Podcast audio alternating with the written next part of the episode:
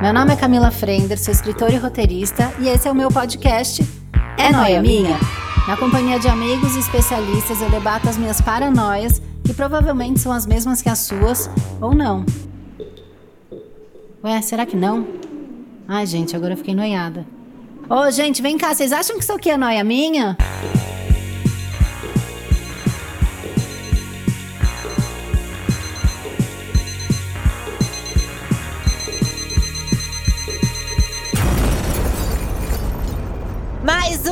Minha! Gente, eu tô muito animada porque eu vou falar de carência. Sim, foi um pedido dos noias. O povo já rindo aqui da minha cara. Foi um pedido dos noias. Aí vamos falar sobre carência. Num primeiro momento, eu pensei assim: ah, eu não sou muito carente, o que, que eu vou ficar falando? Não rende esse tema e tal. E aí, o Neuer, ele plantou a sementinha, né, na minha cabeça. E aí eu fiquei, né, com aquilo, passou uma semana, eu fiquei, é, mas aquela vez eu fiquei meio louca de carente. E tem também a, a forma como a gente reage com uma pessoa carente. E tem gente que é muito carente que me desperta ódio. Aí veio pesado. Aí eu falei, puta, dá sete episódios essa porra. Porque daí eu entrei assim na noia. Eu acho que tem vários tipos de pessoa. Tem gente que fica mais carente quando tá sozinho, não tá num relacionamento. Tem gente que fica mais carente dentro do relacionamento. Tem gente que fica uma explosão de carência quando vê que o relacionamento vai acabar. E tem gente como eu, porque daí eu já vou pôr o meu na reta, que fica super carente quando vê que tá começando a paquera com a pessoa. Então, eu percebo que quando eu tô na troca do chaveco, eu quero que a pessoa mande mais. E aí ele demorou sete minutos para responder. Por que, que a gente só vai se ver uma vez na semana? A gente tem que se ver cinco. Eu fico, tipo, absolutamente juju carente. Aí eu falei, temos que falar sobre carência. Eu tô com Carol Pires, que já veio aqui 80 vezes, roteirista maravilhosa, jornalista, colunista de uma pá de coisa. Depois ela vai dar todo o CV dela aqui para você. E tô com Felipe Cruz, que também já veio aqui 180 vezes, que também é podcaster, que tá lá no Wanda, que vocês já conhecem, que todo mundo que tá aqui tá no Wanda. Oi, gente. Oi! Oi, tudo bom? Eu vim 80, a Carol veio mais, agora eu tô com ciúme, tô carente. não, eu tô pensando por que, que ela me chamou nesse, assim, e já tô planejando, um, não responder todos os stories dela, como eu faço, nem mandar perguntas sobre dúvidas existenciais de madrugada. Eu tenho certeza que é isso que me trouxe até aqui. Exato. Eu já fiquei na defensiva também, Carol. Por que será que ela pensou em mim pra falar de carente? Camila não conhece nada sobre mim para me fazer isso. Cara, é. Explique-se.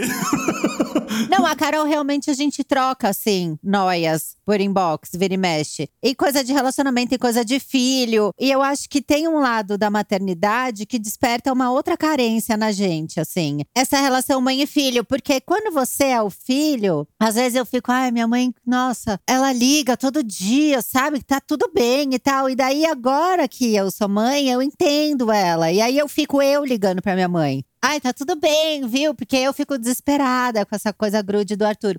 E você, Felipe? Eu fui pelo lado que a gente sempre fala da coisa capricorniana, sabe? Que eu sou ascendente Capricórnio, que é um lado que as pessoas julgam a gente como uma pessoa mais fria. E nem necessariamente é verdade isso. Eu sou que nem você. Quando você abre o programa, eu, eu tô assim, sim, eu também sou assim, eu também sou assim. Mas eu discordo quando você diz que quando tá começando, você fica, mas por que não respondeu? Não sei se isso é carência. Eu acho que isso é empolgação. Isso é bom, não é? Tipo, essa pessoa é muito legal, quero falar com ela. Será Será que é carência mesmo? Eu não sei. Mas eu sou essa pessoa. Eu tenho medo de carência nos outros e em mim. Então eu tento evitar ao máximo, porque é impossível você não ficar carente ali e aqui, né? Por mais que você tente evitar. Então é, mas sim, eu tento controlar ao máximo. Eu não sou nada carente e odeio quando tem muito carente. Eu, aliás, eu acho bonitinho. Não sei se eu odeio tanto.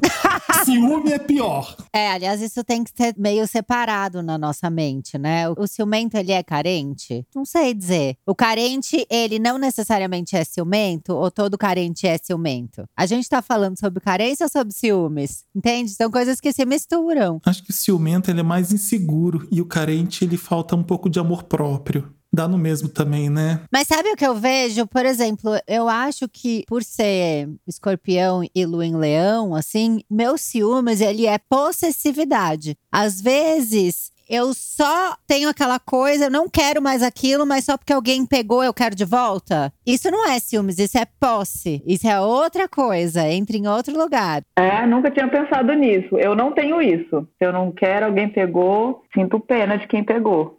Ou talvez uma coisa de ego, né? Como assim não vai ser meu? É, como assim não vai esquecer de mim tão fácil? Pode ser isso também. Carol, você é carente? Eu não acho que eu sou carente, mas eu também, se eu sinto sua falta, eu mando, né? Saudade, vamos conversar. Tipo, mando na hora. Eu não fico esperando, tipo, ai, Camila não me liga, Camila não me responde. Eu não fico fermentando isso até virar uma carência chata, entendeu? Eu nunca vou mandar uma mensagem um amigo dizendo, você me abandonou, você gosta mais de sei lá quem do que de mim. Eu não deixo chegar nesse ponto, assim, nunca fiz.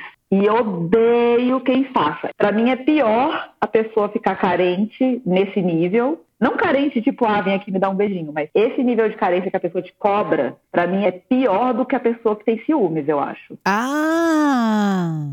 Quer dizer, não acho pior sentimento, eu digo assim, em mim, entendeu? Se você ficar com ciúmes de mim, eu vou falar assim, ah, tá, amiga, foi tal coisa, eu entendo que pode ter te batido mal, mas se você vem me cobrar carência, aí eu já fico meio tipo, ih, me larga. Hum, eu sou assim, eu tenho amigos que têm ciúmes, eu tenho muito amigo canceriano, né, gente? Ai, nem me fala. Muito, é uma loucura. Eu não sei onde pôr mais canceriano na minha vida, assim. Eu não tenho amigos cancerianos, mas todos os boys que eu acabo me apaixonando e me interessando quando eu vou ver a câncer é um karma. É uma loucura. Os meus amigos cancerianos, eles são ciumentos e é muito engraçado porque eles têm ciúme, então, sei lá, eu posto que eu tô jantando com uma amiga, a outra canceriana fica, é, tava lá com ela ah. e tal. E daí Não, e daí quando eu apresento elas, elas se amam. É ridículo. Mas isso que você falou, eu não ligo. Eu dou risada. Eu falo, ai, fulana, tá, beleza, já passou, né? Para de ser besta, ela é minha amiga também, todo meu, meu amigo e tal. Mas essa coisa do quando começa, mas por que, que você não me ligou? Mas você demorou para responder. Quando vem a carência. A cobrança. A cobrança da carência, né? Isso eu quero morrer. Acho que a gente lida igual. A pessoa, quando se mostra um pouco de carência, um pouco de ciúme, você brinca, você ri, até fala, tu tá com ciúminhos e, e dou risada.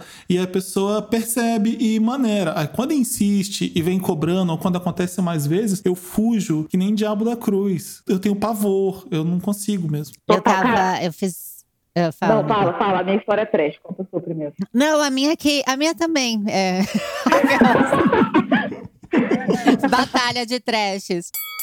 A minha que eu tava fazendo análise ontem, eu falei do Caíto, do meu cachorro. Olha a análise, né? Ela tá falando do cachorro. O Caíto passou super mal. Ele foi internado, ele ficou na UTI dois dias e tal. E aí eu falei para ele, cara, é muito doido, né? Porque o bicho, ele, ele tem uma coisa em mim, da fragilidade do bicho, que eu não consegui dormir, eu chorei, foi uma loucura. E a veterinária falou assim: calma, tá tudo bem, ele é cardíaco só, ele tá com pneumonia, a gente vai tratar, ele não está morrendo. E foi uma coisa de um descontrole, assim, meu, ninguém sabia como me consolar. Assim, uma coisa muito louca. E na minha relação com seres humanos, assim, eu sou muito controlada. Absolutamente, sabe? Até quando meu pai faleceu, as pessoas ficavam, mas você não vai chorar e tal. Como meu pai ficou doente, teve câncer, ficou um ano e meio internado, eu acho que eu vivi o luto durante, a, né, enquanto ele tava passando mal, internado, enfim. E aí, quando ele morreu, dá aquela sensação de alívio, né? Não tá mais sofrendo.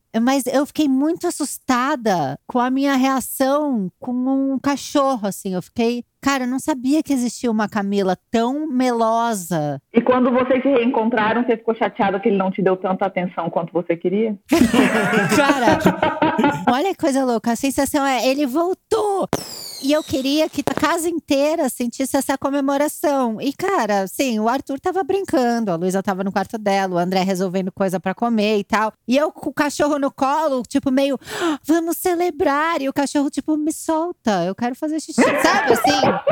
É porque com o cachorro, Camila, você não tem vergonha de amar, de se sentir carente, de se mostrar para ele como carente. Felipe! Eu vou demitir meu analista amanhã. O cachorro supre muita carência do humano. Ele te ama incondicionalmente. Ele é um terapeuta que não te julga. Então eu tive a reação porque ele não poderia me julgar de estar tá chorando igual uma desesperada. Exato. Ele nunca vai falar, Camila, não é um pouco exagerado da sua. Ele não vai falar isso. Então você tá livre com o cachorro pra amar. O gato, ele te julga, né? O gato julga, é. O que, que você tá chorando, puta? Ele vai falar assim.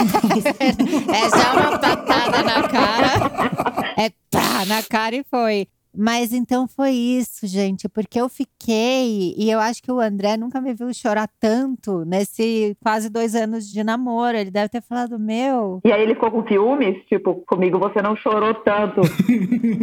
Graças a Deus, não, porque ele é zero carente. Até por isso que eu falei, não, vamos morar junto, vai dar certo. Mas ele ficou meio, tipo, sem jeito, assim, meio constrangido no veterinário, sabe? Tipo, calma, velho, segura sua onda, sabe assim? meio com vergonha, assim, tipo, gente, ela é assim, então? Minha história ficou muito trash real, porque a sua é fofa, você tava sofrendo pelo seu cachorro. Na minha história de bêbado, cara. Conta. Eu quero trecheira. Vai. Vou contar porque é uma amiga que eu tenho certeza que não ouve, nem no Brasil mora. Eu sou de Brasília, estava morando em Brasília ainda, e fui uma das primeiras vezes que eu fui para São Paulo. E foi uma grande descoberta dos meus 18 anos, foi usar o dinheiro do meu estágio para comprar passagem para ir para São Paulo e descobrir o mundo, assim, caminhar na calçada, ver pessoas caminhando em calçadas, que é uma coisa que não existe em Brasília. Daí você tira tudo mais que não existia até então. E aí, uma amiga minha que estava morando em outro estado foi me encontrar lá. Na verdade, eu fui encontrá-la, porque ela precisava ir no consulado, uma história assim.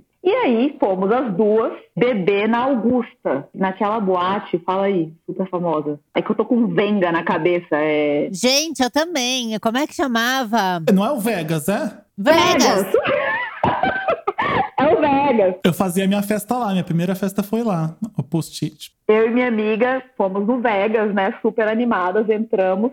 E, cara, a gente tava com dois amigos que falaram: a gente vai tomar uma cerveja aqui fora que é mais barato, logo mais a gente entra. E a gente tava na casa deles. Aí a gente entrou, bebeu todas, esqueceu deles. Eles nunca entraram na balada, porque na verdade eles acharam caro e não quiseram dizer. E aí eles largaram a gente lá. E aí a gente, bom, foda-se, depois a gente pensa como é que a gente volta para casa. E tinha nem anotado o telefone dele. E ainda era aquele celular de cobrinha, sabe? Morreu a bateria cinco minutos. Cara, a gente bebeu tanto, tanto, tanto, tanto, tanto, tanto, tanto, tanto, tanto. Não me lembro de ter bebido tanto na juventude. Na hora da gente sair, a gente saiu, tipo, pedindo carona pra galera. E apareceram uns caras que pareciam legais e tal. Antes da gente subir no carro, a minha amiga falou: Eu preciso ir no banheiro antes, espera. E aí ela entrou de volta e saiu, sei lá, em cinco minutos, gritando, gritando comigo, falando: Onde você estava? Você me deixou sozinha, você me deixou sozinha a noite inteira. Eu tava me arranhar e chorava e gritava, eu não estava entendendo nada. E ela dizia que tinha achado minha carteira de identidade no chão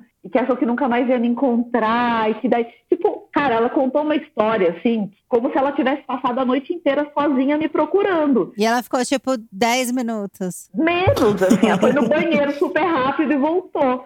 E aí, eu não tava entendendo nada. A gente entrou no carro do cara, ela um pouco se acalmou, deu uma sacolejada nela, ela se acalmou, a gente entrou no carro. No meio do caminho, o cara tinha, tipo, sei lá, uma picape, eu não lembro bem. Cabia nós duas na frente, sabe? Era aquele que você consegue colocar duas pessoas junto com o motorista. Ela começou de novo a ter outro surto e ameaçou se jogar do carro. Ela abriu a porta do carro. Que isso? E aí o cara falou: Cara, vocês são doidas, desce do meu carro agora.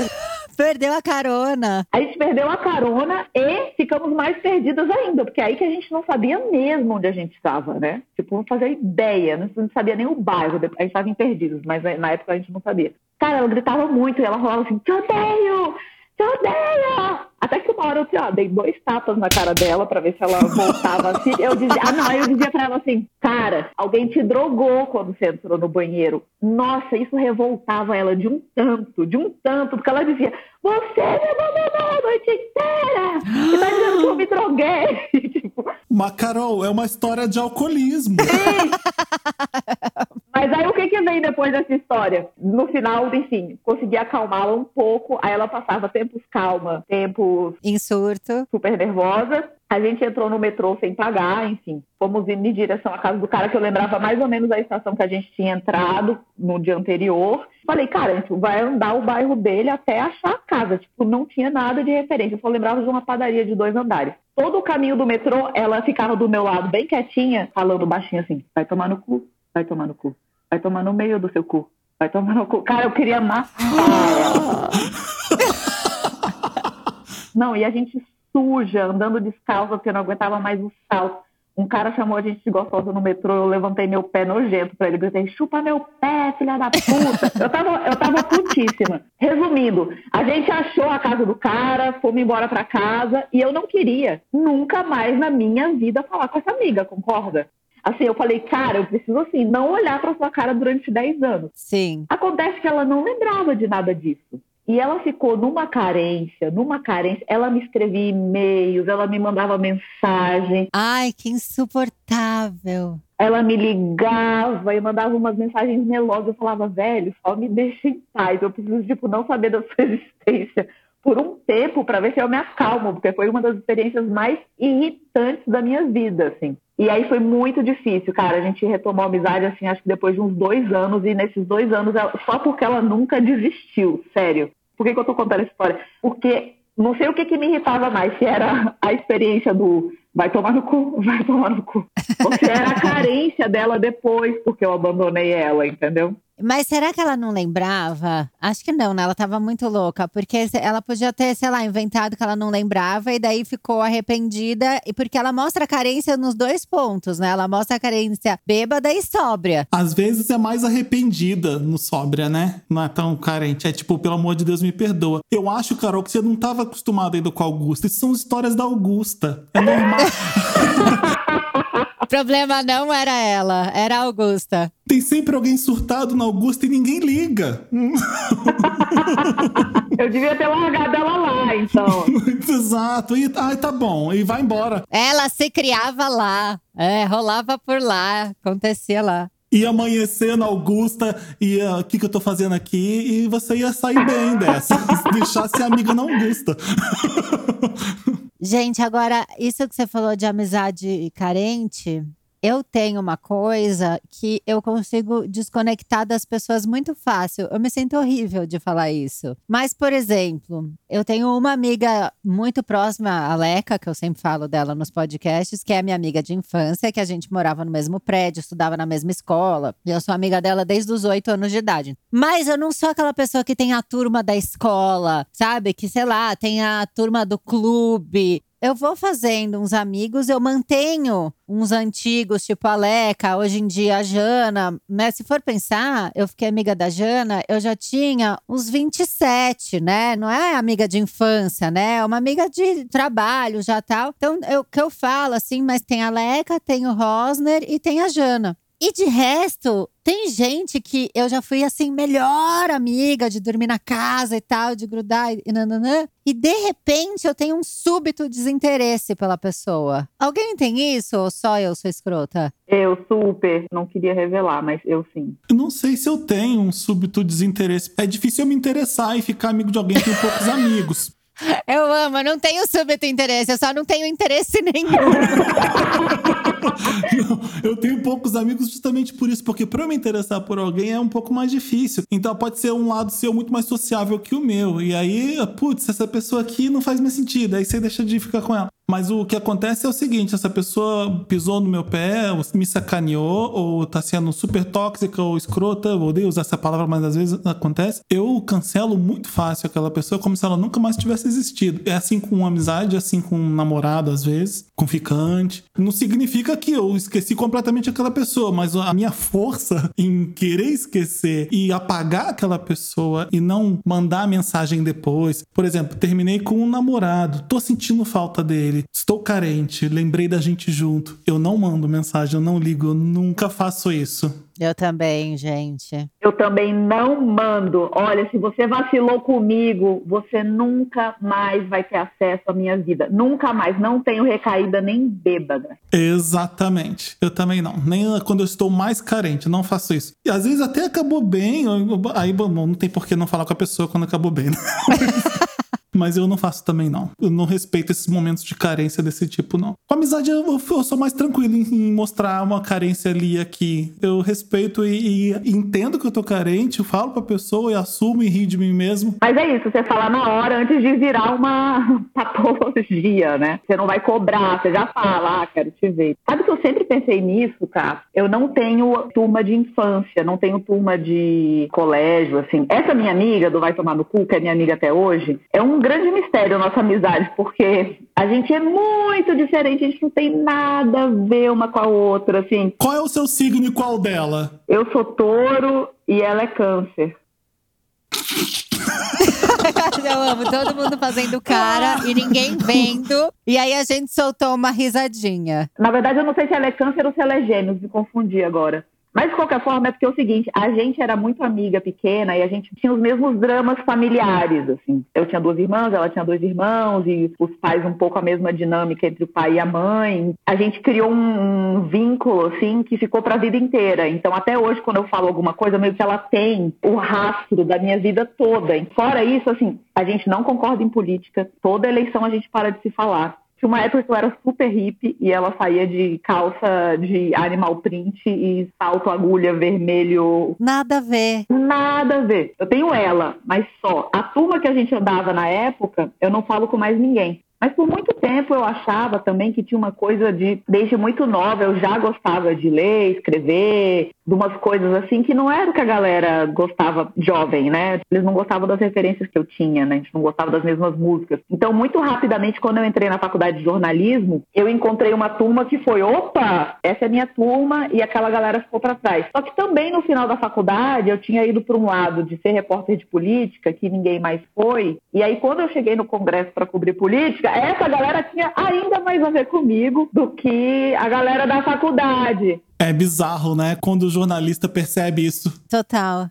É, e quando eu comecei a trabalhar um pouco mais com audiovisual, porque meus amigos jornalistas sempre achavam que eu era mais, sei lá, vou falar doidinha por falta de uma palavra melhor, mas tipo, me interessava em outras coisas que não só aquilo. Assim. Eu não tinha essa, aquele tesão de dar o furo, de conseguir o documento no Ministério Público, de não sei o quê. Eu estava muito mais interessada nas histórias dos senadores por trás, do cachorro, do presidente, umas coisas mais anedóticas e mais crônicas, assim. E aí, quando eu cheguei finalmente na galera do audiovisual, hoje que eu tenho essa turma que é essa intersecção de quem é jornalista e foi pro audiovisual, aí eu penso, bom, agora finalmente, né? E aí também dos meus amigos jornalistas, eu tenho muitos amigos jornalistas, muitos, mas deu uma depurada também, sabe? Então acho que tem isso, assim, eu vou. Não é que eu vou deixando para trás e nunca mais, mas eu fico tão interessada nos amigos novos que vai sobrando pouco espaço, assim. Mas eu cultivo os antigos. Agora que eu voltei para Brasília, eu tenho duas amigas, três amigas aqui, que são minhas amigas desde que eu saí da faculdade. E que é isso, eu posso viajar o mundo, conhecer um milhão de pessoas, mas elas ainda são das três pessoas mais interessantes que eu já conheci no mundo, assim. Não, eu percebo que tem pessoas que foram minhas amigas por um grande período de tempo, assim, sei lá, uns 10 anos, e que do nada não vejo mais interesse na pessoa, eu não tenho mais por que falar com ela. É até meio bruto, assim, sabe a coisa. E você avisa que está cortando? Ou você só para de ligar? Eu só paro de ligar, a pessoa manda mensagem, eu vou respondendo menos, sabe? Eu vou perdendo interesse. Eu não sei o que acontece, mas eu tinha duas amigas que eram irmãs e que era aquela coisa de viajar junto, de falar pra caramba. E aí eu lembro que uma teve filho bem antes de mim, a filha dela já tá enorme. E aí eu fiz uma carta pra filha, um texto de uma crônica minha pra filha e tal. E eu fico,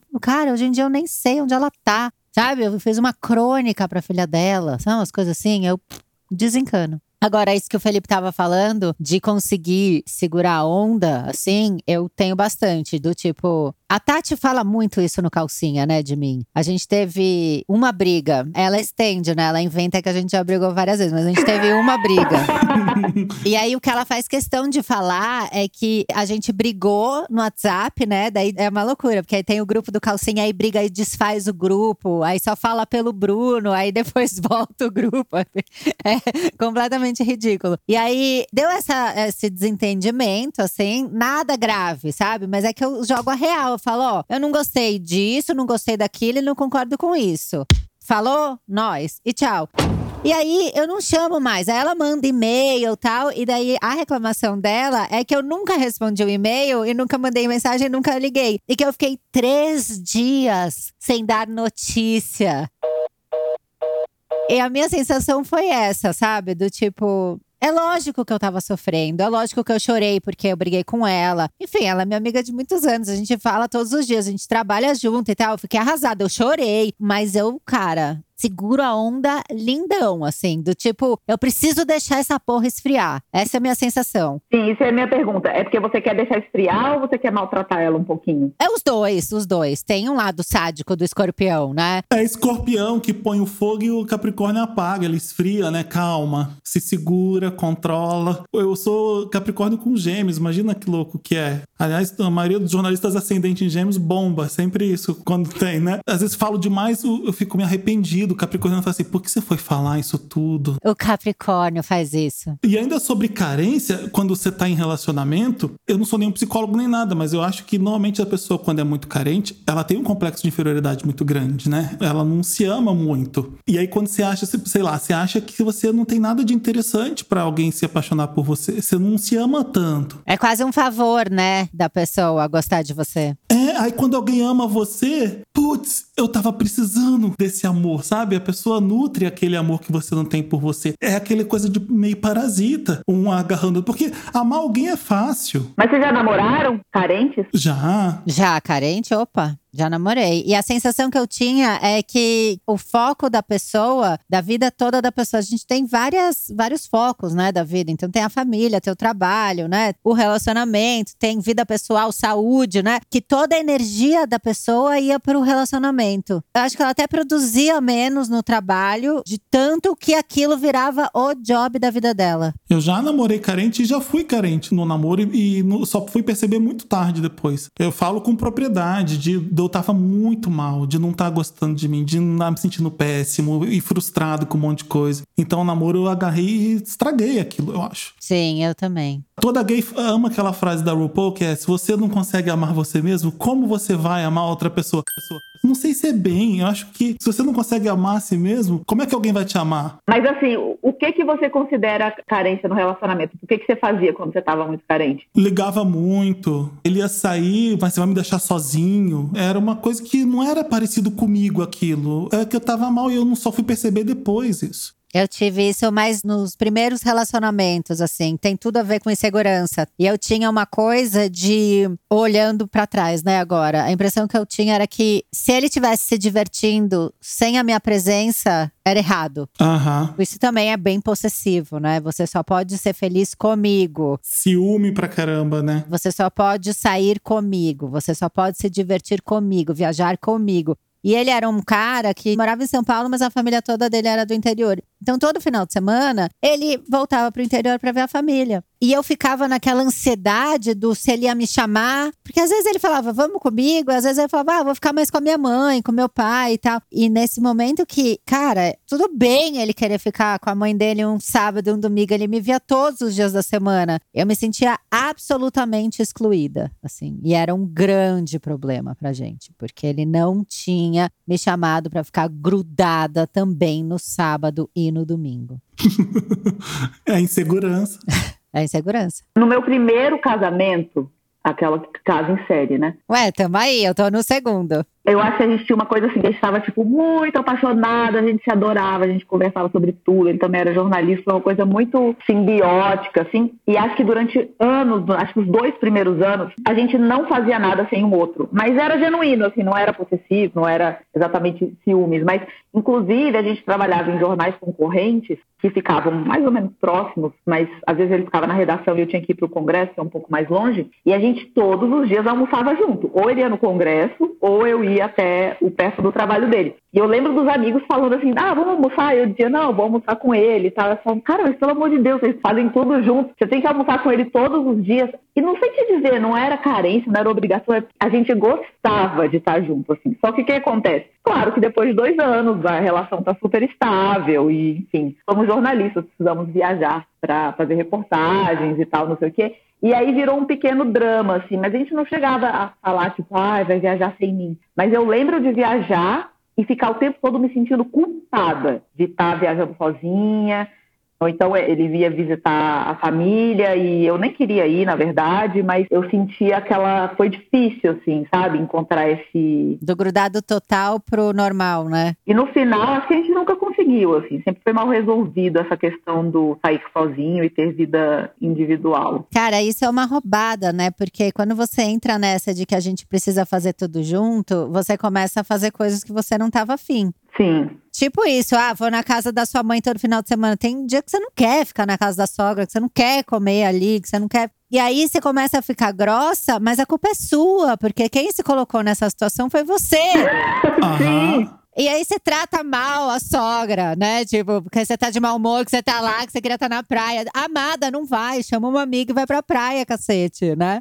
É, eu deixava ele muito fazer as coisas que ele queria, porque às vezes não combinava nada comigo, de sair para beber com os amigos. Eu odeio, vai, eu não via problema nenhum. Mas às vezes começava, como assim vai me deixar sozinho hoje à noite? E aí já não era eu fazendo aquilo. Eu não acho que ninguém tá 100% seguro sempre, né? Não tem como. Não. Ninguém tá 100% se amando e, e se bastando toda hora. Às vezes bate essa carência mesmo, não tem como. Vocês já viram uma entrevista com a Eartha Kitt? A cantora, joga no YouTube depois Eartha Kitt About Love. E ela é fenomenal, porque ela muito se basta. É uma cantora lá nos anos 60, capricorniana, aliás.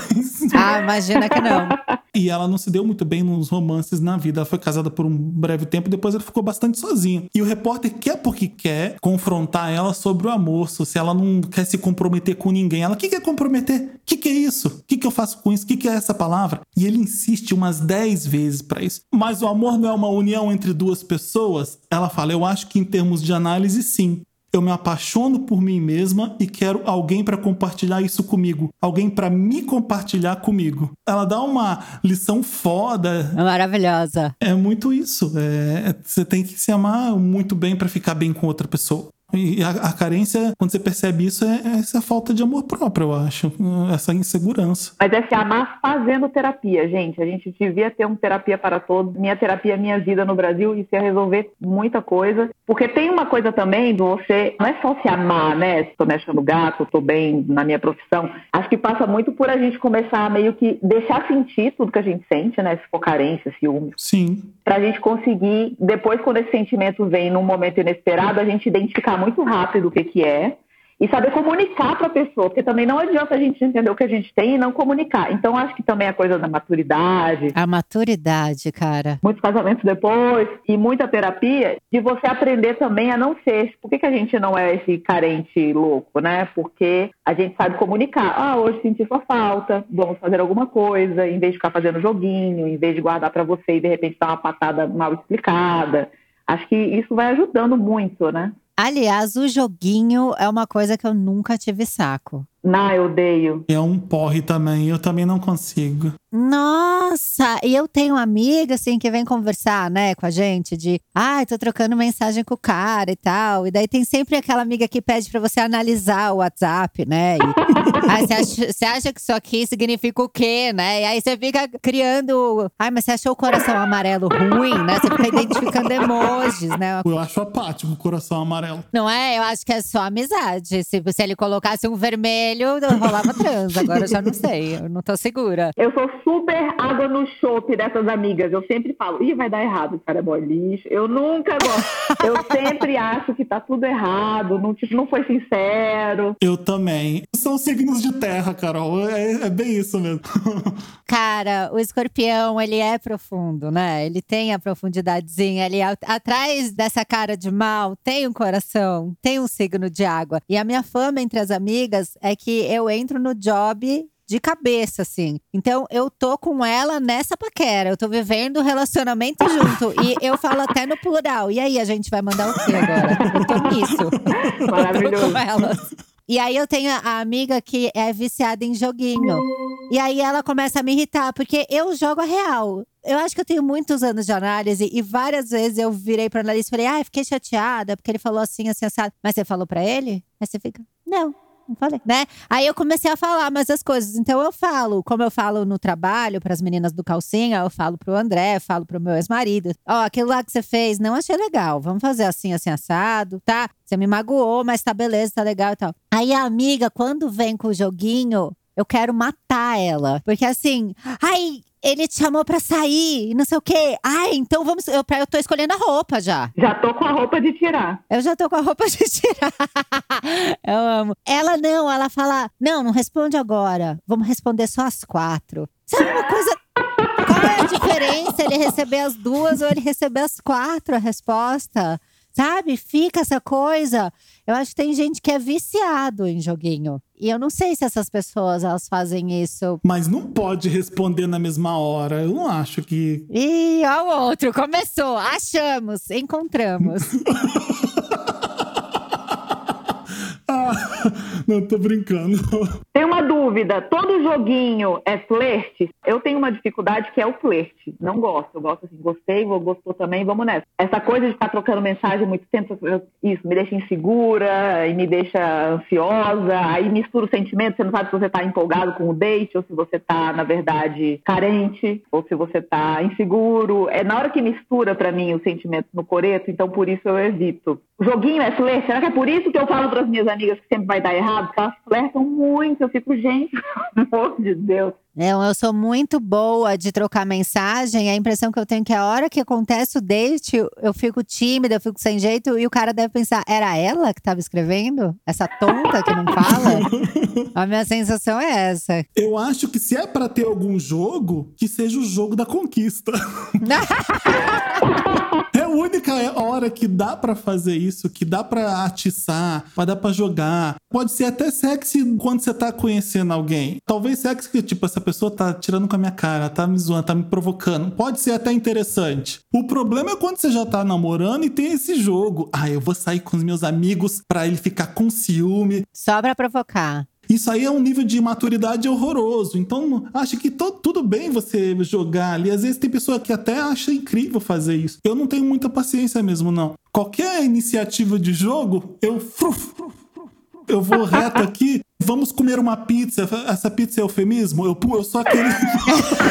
Esse é meu jogo. Eu sou assim, eu quero saber se a gente vai aos finalmente ou se vai ficar enrolando. Eu não gosto de ficar ali sugerindo, eu sou, eu sou mais direto mesmo, não consigo fazer isso. Não, eu sou mais direta, mas eu tenho amigas que o nível do jogo, ele vai pra postagem do Instagram. Então, por exemplo, ah, deixa eu só postar uma taça, porque ele não vai saber com quem eu tô. Eu fico, cara, como assim? Sabe? Então fica o tempo inteiro gastando uma energia louca em deixar outra pessoa insegura. Postem diretas no Instagram pra ele ver. É, de tão insegura que você mesmo tá. E que você não tem o menor controle, porque você não faz ideia se o cara viu, o que pensou o que, que ele estava fazendo na hora. Se ele que estava tomando vinho com outra pessoa. Sim.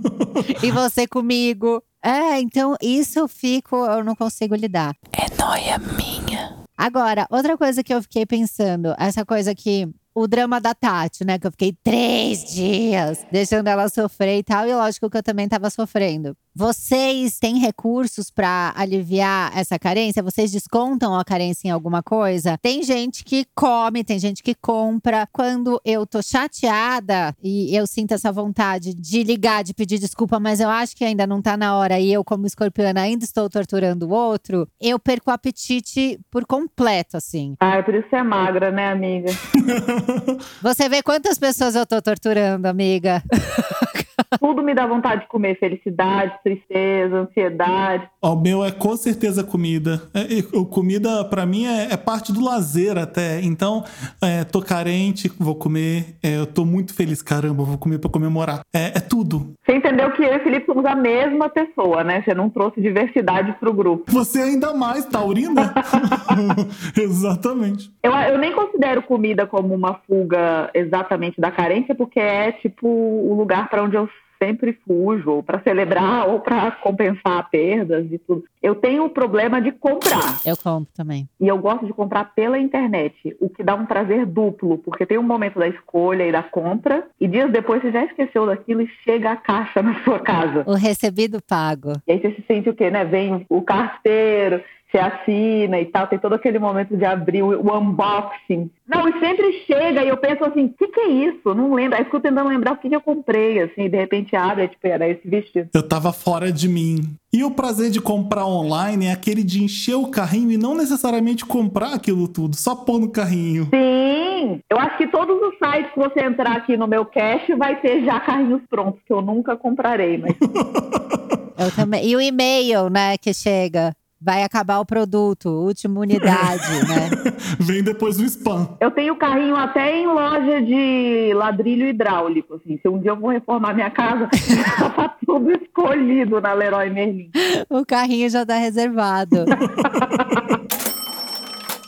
Agora, eu fiquei muito também pensando nessa coisa de que as mulheres são muito acusadas por serem carentes. Muito mais do que os homens, assim. O que, que, vocês acham que acontece isso? Óbvio, por conta do machismo, né? Que tem esse lugar de pintar a mulher, ah, ela é a louca, ela é carente, né? Ah, minha ex é doida e tal. Mas a gente tem essa posição, né? Por que, que vocês acham que rola isso? Ah, a gente também fala muito mais sobre os nossos sentimentos, tem isso, né? Os caras não são educados para falar o que sente. Tem toda essa estrutura patriarcal do você tem uma dupla jornada de cuidado com o filho e trabalho quando a gente se separa é muito mais fácil para o cara, né, seguir em frente, porque a gente fica com a criança, por mais que divida o tempo, não é a mesma coisa. A gente não consegue se desconectar da criança quando a criança está fora, né? Então a gente sente quase que a gente nunca descansa e tal.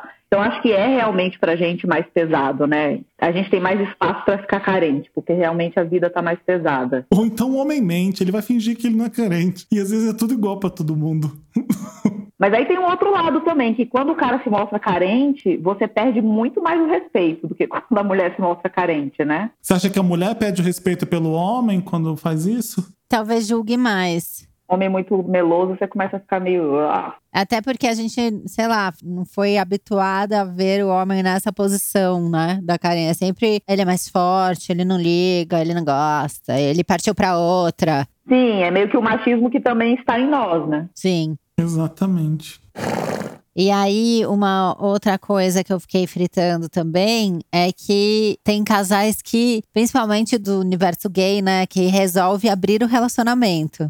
E, cara, só de pensar nisso. Você ou a Carol abririam um relacionamento? Não consigo. Não. Eu sou muito conservador para isso. Eu também. Eu acho que eu ia ficar num nível de carência, de dividir a atenção Lógico, tem relacionamentos que funcionam abertos por anos e anos, enfim. Mas, cara, eu não sei se eu sou muito antiga. Tem o que é para você e o que é para os outros. Eu não, eu não tenho nenhuma culpa em dizer que eu sou monogâmico ou nem vergonha, porque é como funciona para mim. E às vezes o que acontece é do boy se interessar por mim e ele ter um namorado. Eu também não consigo. Tudo bem, a gente vai só fazer sexo, mas e seu namorado não vai ficar puto se você vier aqui pra minha casa e passar uma noite comigo? Eu fico preocupado com quem ele tá namorando, então eu não consigo nem lidar com quem tem um relacionamento aberto. E não conseguiria ter um relacionamento aberto. Eu sei que vai ter vários tipos de relacionamento aberto. Olha, a gente gente pode pegar na balada só. Ou então não pode significar nada, não pode ter contato para sempre e falar todo dia e significar alguma coisa. Mas você pode transar com ele de vez em quando. Eu não sei se eu conseguiria separar essas coisas. Eu não acredito que alguém consiga. o que, que eu acho? Eu gosto muito dessa pessoa, eu quero ter ela para mim. É uma posse também, né? É uma posse. Eu acho que para mim pega no lado da posse, total. Eu preciso trabalhar isso. Eu tenho um preconceito com isso. É, a pessoa começou a, a, me namorar e ela quer que seja aberto. O que, que eu fico logo pensando? Putz, essa pessoa não quer tanto assim. Eu ia ficar pensando nisso. Eu sou pior ainda, eu ia pensar onde foi que eu errei. O que que foi que eu não supri? Aonde eu não fui suficiente? Olha a loucura onde eu vou. Sabe, pessoa, ah, tá, vou pegar ele, mas eu vou abrir porque aí não tem problema, sabe? Eu ficaria pensando nisso. Tô errado? Talvez esteja errado, mas eu não conseguiria lidar com isso. Pô, você me quer ou não me quer? Como assim me quer e quer vários? Então eu sou conservador desse tipo. não, não sei se isso é carência esse assunto, assim, nunca nem rondou minha vida. O mundo gay só fala disso. Não só o mundo gay, eu acho que tá cada vez mais, assim. E o curioso é que, apesar de eu nunca ter tido que pensar nesse assunto nos meus relacionamentos, não deixa de ser um assunto que a gente pensa, porque é isso, os amigos estão abrindo casamento, você vai ouvindo cada vez mais histórias, né, de casais bem-sucedidos no relacionamento, que o casamento é aberto. Tem esse lance dos caras que estão em casamentos abertos, que vêm te paquerar e você fica nessa meio, tipo, não, mas é isso, eu penso na outra pessoa, não, mas como vai funcionar, né? Também não tive coragem. Não, dá vontade de falar, eu posso falar com ela antes, só pra ver se tá tudo bem? Exato! se você me deixar perguntar pra ela se realmente é ok, beleza. Não quer trazer ele também? Traz ele também, coitado, vai ficar chateado. A gente nem transa, a gente faz uma pipoca. na terapia, eu acho que um assunto que tem sido interessante para mim ultimamente é essa coisa do se bastar. O que, que significa se bastar e onde é que está a autoestima, que eu acho que eu tenho, bem resolvida, e que eu estou tentando blindar cada vez mais, assim. E acho que você não se importar com a ação do outro é cada vez mais um sinal de que você está se bastando, né? Sim. Maturidade, né? Maturidade. E é difícil, não tô falando que isso é assim, vamos todos chegar nesse lugar porque é fácil. Não é fácil, é difícil para caralho. Você tem que trabalhar muito para chegar nesse lugar de se bastar. E pode ser que mesmo você se bastando, você não quer. Você quer alguém que você, né, não vai ficar com medo de, sei lá, pegar uma DST, sei lá que porra, mas. Tem mil questões no meio, né? Mas, enfim, eu acho que há cinco anos, se você me falasse isso, eu ia dizer, não, nunca, jamais. Eu ainda acho que não consigo, mas encontrei onde está a trilha, por onde se caminha até chegar nesse lugar. Não acho que vou conseguir chegar até o fim. Vocês acham que é falta de maturidade nossa, de não entender um relacionamento aberto ou não aceitar alguma coisa? Cara, assim, você fala para mim de relacionamento aberto, eu já quero voar no seu pescoço. Eu tô nesse estágio. Eu também. Qual é o medo do relacionamento aberto? Dá se interessar mais pela outra e te trocar. Então é porque é. você tá se achando inferior ali na relação. Ou então porque você tá achando que o cara tá te completando algo. Essa sua dúvida do que, que eu fiz de errado significa que você tá achando que, na verdade, é uma falta sua, uma carência sua, né? Carência minha. E também um outro ponto do será que eu vou ficar uma competitiva louca pra ver quem pega mais? Exatamente. Aí também me pega. Tipo, o que ele transou com uma semana passada? Passada, ah, mas agora eu transo com dois. Gente, é um job. Não, e olha que preguiça. Quando você tá namorando com alguém, você sossega com a pessoa. E de repente você tem que estar tá na ativa junto com a pessoa junto. Ah, eu também peguei uma pessoa ontem, foi ótimo. Não, e assim, no mundo gay, é muito mais interessante você ter um relacionamento aberto, porque tem muito gay maravilhoso. Num relacionamento hétero, homem e mulher, a gente tá muito em desvantagem, cara, porque só sobrou trolha os gatos, gente boa, são gays ou são muito bem casados num relacionamento fechadíssimo. É verdade. E quantas minas maravilhosas a gente conhece? O cara tem assim um cardápio imenso de mulheres para sair. A gente vai sair com quem, senhor? A gente vai revezar a trolha? Essa é a ideia? É isso, revelar a trolha. Eu acho que falta isso. A oferta é tão boa que tem gay que tá arranjando um namorado como se fosse indo pro shopping. Mas eu vou sossegar com esse, sendo que tem aquele, aquele, aquele. E aí você abre o relacionamento e você tá com todo mundo. Então você quer estar tá com quem exatamente? Isso que eu acho muito estranho. Pode ser que seja isso. Polêmica! Eu amo. Olha, gente, nesse clima de polêmica, Eu queria agradecer a participação dos meus convidados maravilhosos e queria que vocês deixassem os arrobas. Se é que alguém no Noia ainda não segue vocês, não conhece vocês, deixem aí os arrobas e os projetos e, e enfim, é isso. E muito obrigada, sem carência. Eu vou até deixar, Camila, mas eu acho que ninguém vai querer me seguir depois de ter falado tanta polêmica sobre relacionamento aberto. eu vou ser cancelado, mas o meu arroba é o Felipe Cruz, Felipe com PH, então P-H-E-L-I-P-E, Felipe Cruz, é isso. E podcast Wanda, gente, também tá lá, o Felipe está no Wanda. Tô lá no milkshake chamado Wanda, como vocês já sabem, e no Papel Pop, e, e enfim. E na internet como um todo. Carol, você? Gente, o meu é Pires Carol no Instagram, Pires Carol no Twitter. Eu tô numa entrefaça fazendo trabalho que ainda não posso falar, mas Daqui a pouco vai fazer um ano que eu lancei o Retrato Narrado, cara. Maravilhoso. Meu podcast sobre a pessoa que desgoverna esse país. E até hoje tem gente que me marca e tá ouvindo. Eu achei que acabou virando um trabalho meio perene, assim. Você continua conseguindo analisar a figura, não envelheceu, então se você não escutou, escute. Eu ouvi aquilo com medo. Não sei como você teve coragem de cavar desse jeito. A gente quer distância e você foi lá na ferida. Foi, aquilo foi um trabalho genial. Foi na nascente do bagulho. Eu não quero conhecer a família e o pai. E, nossa. Deus me livre, mas foi um trabalho assim? genial. Um dia de trabalho, dois dias de depressão. Um dia de trabalho, dois dias de depressão. Por isso que eu demorei tanto tempo para terminar.